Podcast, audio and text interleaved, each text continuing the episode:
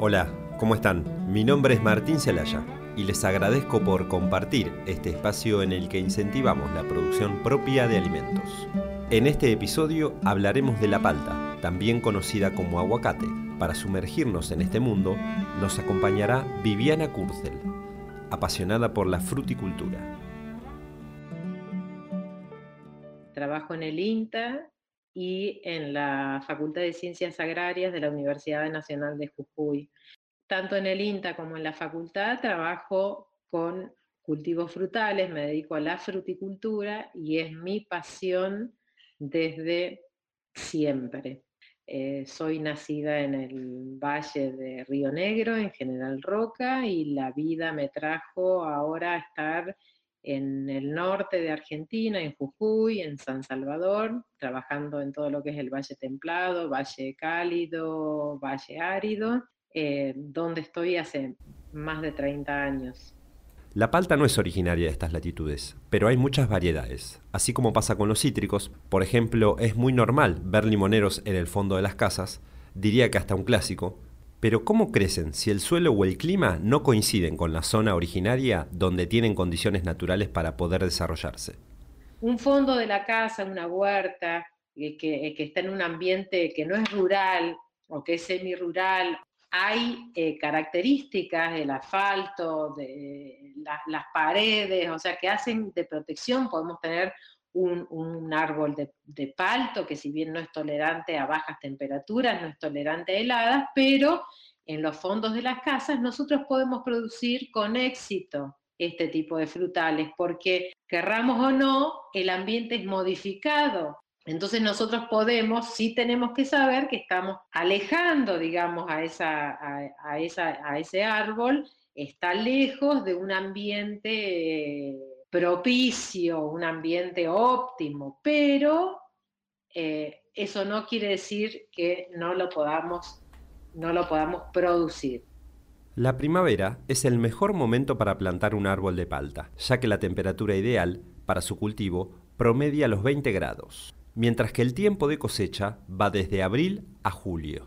Tanto las características del suelo como las del riego son vitales para un buen desarrollo del cultivo, en relación a esto, la guía de hoy agrega. Es una planta que necesita mucho oxígeno, necesita un suelo con mucha oxigenación.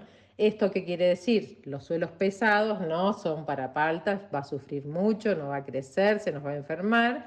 Entonces, cuanto más suelto sea ese suelo, arenoso, con gravas, eh, piedras más grandes, más chicas, o un suelo franco, cuanto más suelto sea ese suelo, mejor va, a ser el comportamiento de, nuestra, de nuestra planta de palta. La aireación del suelo tiene que ver con el riego. ¿Por qué? Escuchemos a Viviana.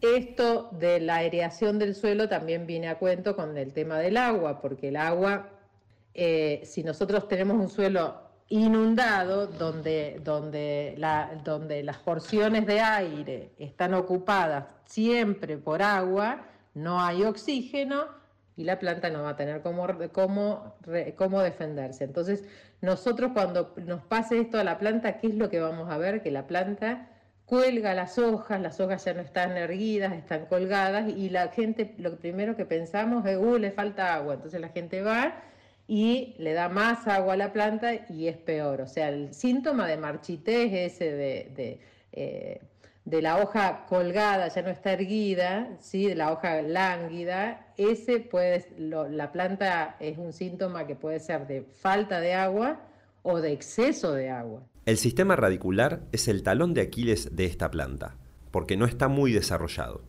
Prestemos atención a un dato clave para entender más sobre la palta no tiene un sistema radical muy desarrollado, o sea, no es muy desarrollado, no tiene pelos absorbentes, tiene pocas raíces primarias, secundarias y sin pelos absorbentes. Entonces las raíces blanquitas, las últimas que se forman, son las absorbentes y no tiene muchas. Entonces cualquier cosa, cualquier cosa que afecte a la raíz, eh, la, planta no tiene cómo defenderse porque no tiene tantas herramientas para defenderse porque en realidad las raíces son como el sistema inmunológico de la planta. Para concluir, vamos con un tip para poder tener una planta que fructifique.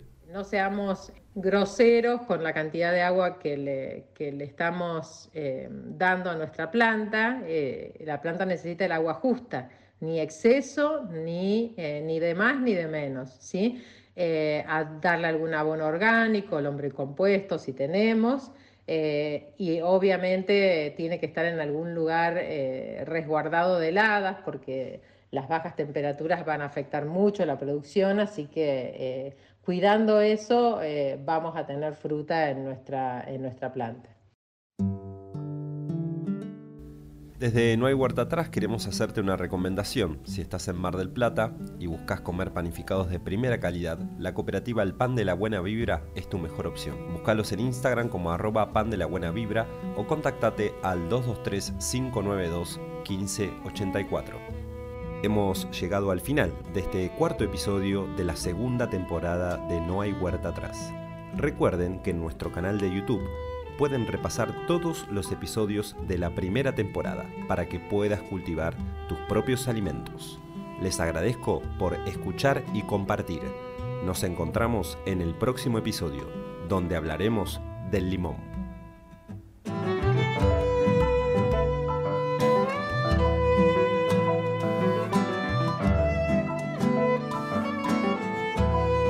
Este fue un podcast de Martín Celaya con la coproducción de backup.com.ar.